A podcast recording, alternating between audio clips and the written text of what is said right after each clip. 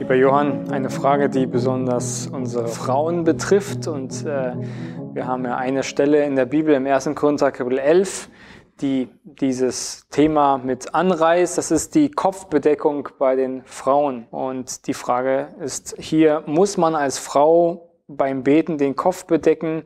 In einigen Gemeinden ist es nämlich üblich, als verheiratete Frau eine Kopfbedeckung zu tragen. Was sagt die Bibel uns dazu? Ja, Michael, das ist wirklich eine recht schwere Frage und ich habe auch nicht die letzte Antwort.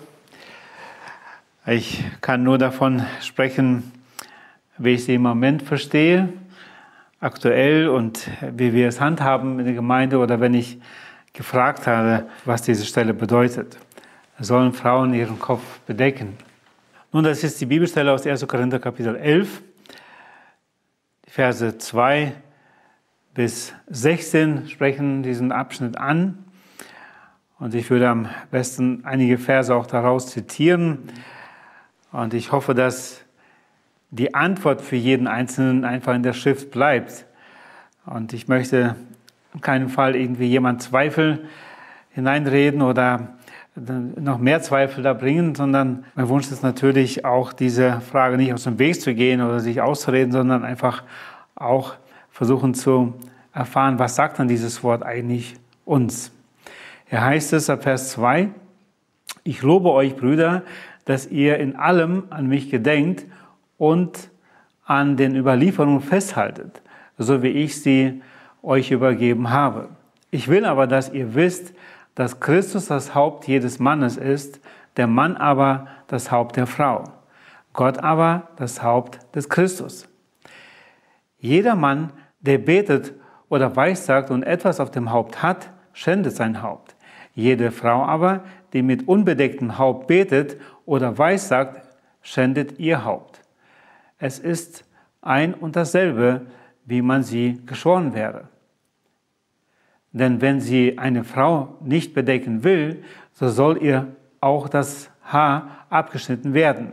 Wenn es aber für eine Frau schändlich ist, sich das Haar abschneiden oder abscheren zu lassen, so soll sie sich bedecken.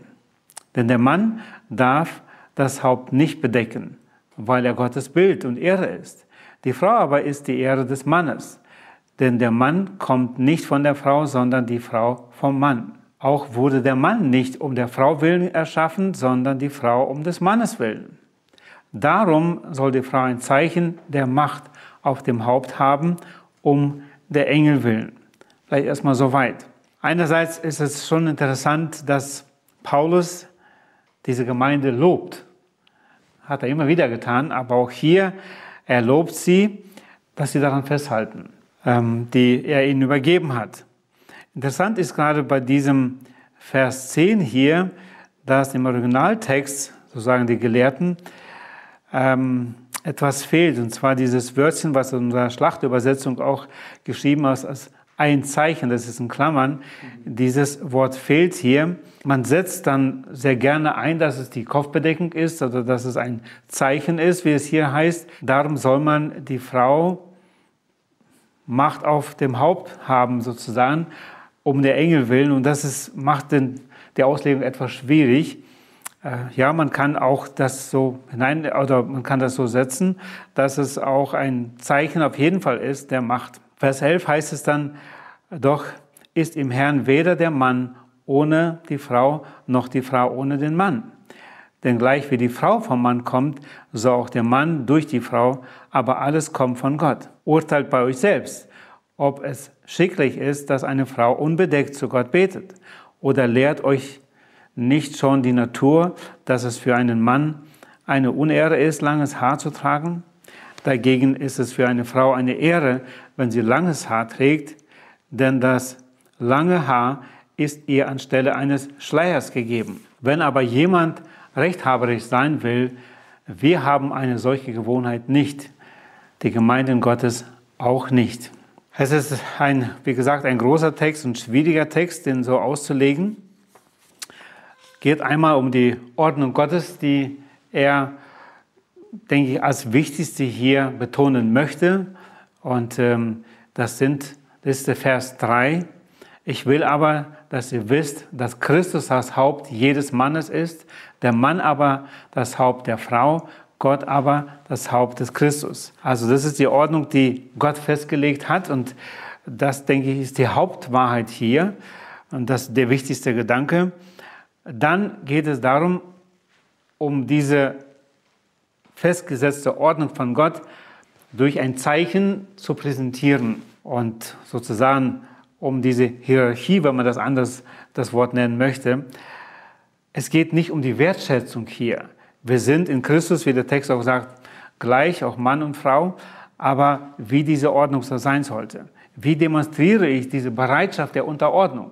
Einmal für den Mann ist es einfacher, das Haupt nicht äh, zu bedecken, aber ist das wirklich, ist das das Zeichen, wirklich es zu demonstrieren, diese Bereitschaft, ich äh, bin dem Mann unterordnet und äh, ich akzeptiere das und über den Mann noch Christus, ist das genug?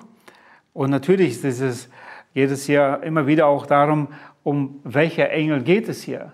Sind es der Engel Gottes oder auch andere? Das ist auch immer wieder eine Frage der Diskussion. Ich glaube, dass es wichtig ist, zu wissen, für uns einmal daran festzuhalten, dass die Gemeinde in Korinth ganz sicher wusste, was Paulus hier gemeint hat. Und bei uns sind, wie gesagt, Fragen. Fragen der Kleidung, kann man schon so sagen. Was war diese, dieses Zeichen der Macht? Wenn wir nur einzelne Texte haben in der Bibel, die uns schwierig sind, dann schauen wir immer wieder, was sind parallele Texte? Wo kommt das noch vor? Wo spricht die Schrift noch über dieses Zeichen der Macht als Unterordnung, dass man sich bereit ist, sich zu unterordnen? Nun, wir sehen leider keine weiteren Texte, die mehr davon sprechen, wo das genau angesprochen wird. Wir haben noch zwei Stellen, und die möchte ich hier auch im Zusammenhang nennen, die auch insbesondere über das Zeichen auch. Über das Zeichen, genau. Direkte Zeichen oder direkte Stellen haben wir nicht. Aber es gehörte irgendwo schon zur Kleidung. Und deswegen können wir natürlich schauen oder auch selbst diese Hauptfrage, äh, die Paulus hier sozusagen stellt, um diese festgelegte Ordnung Gottes, ähm, wo der Mann das Haupt der Frau ist, aber dem Mann Christus das Haupt ist, wo geht es noch um diese Ordnung irgendwo? Und das ist einmal der Text aus 1. Petrus 3, 1 bis 5. Gleicherweise sollen auch die Frauen sich ihren eigenen Männern unterordnen, damit, wenn auch etliche sich weigern, dem Wort zu glauben, sie durch den Wandel der Frauen ohne Wort gewonnen werden.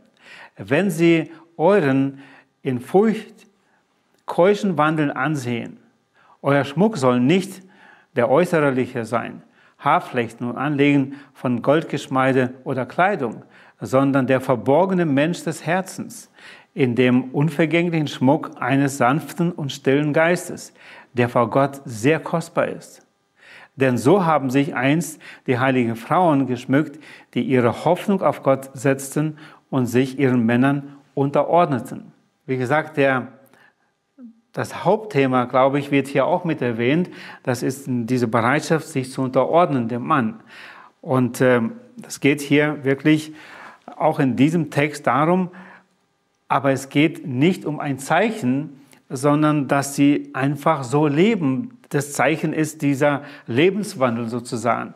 Auch selbst nicht im Schmuck oder Haarflechten oder sonst äh, oder in Kleidung, sondern durch ihren Wandel sollen sie diese Unterordnung sozusagen an den Tag legen, festlegen.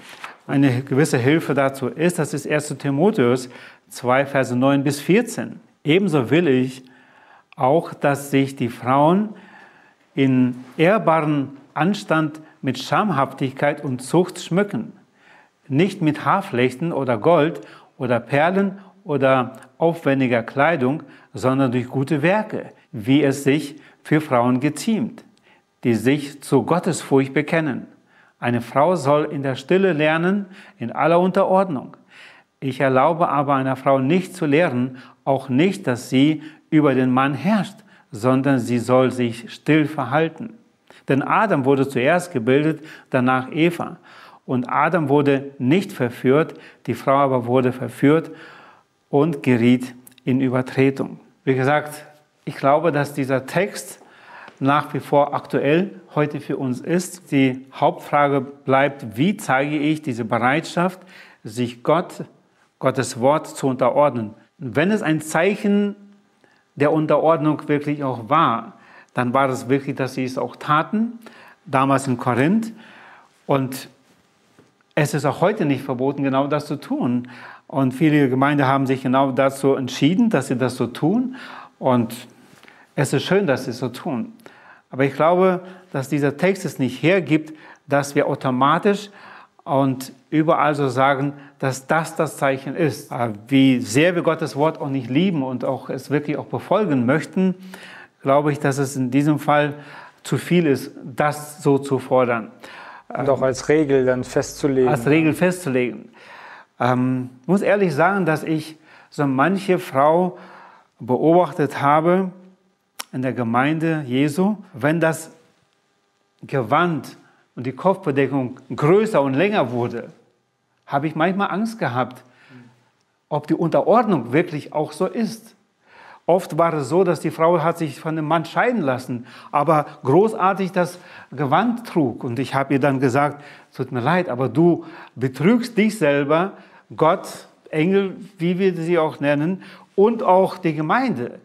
Das ist nicht in Ordnung. Ähm, und ich glaube, es kommt viel mehr und als erster Linie wirklich darauf an, dass diese, diese Unterordnung, dieser stille Wandeln, wirklich durch den Wandeln es zu zeigen, wie ähm, Gott sich das vorgestellt hat und dass die Frau bereit ist, sich zu unterordnen, dem Mann und wirklich damit ein großes Zeugnis auch nach außen ist. Wie gesagt, diese Frage ist hiermit nicht erschöpft und ich wurde selber beim Studium dieser Frage, kamen einige neue Fragen für mich auf, ähm, äh, was jetzt zu weit wäre, das auszuweiten.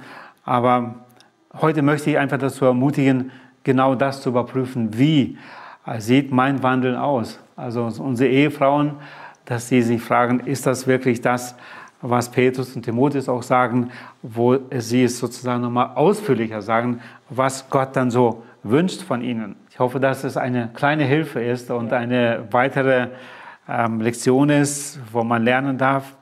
Und wenn einer das für sich so sieht, äh, dass es gut ist, dann nur es tun und mit Freude, ohne Zwang, aber niemals denken, dass dieses Zeichen genug ist. Mhm. Ja, herzlichen Dank, Johann. Und auch in dem Sinne wünschen wir euch, liebe Gemeinde, liebe Zuschauer und auch liebe Frauen insbesondere, einfach Gottes Segen beim weiteren Nachdenken und auch beim Studieren dieser Textstellen, aber auch der anderen. Und dass Gott euch da einfach Gnade schenkt, auch da zu wissen, was er von euch möchte und was er für euer Leben möchte.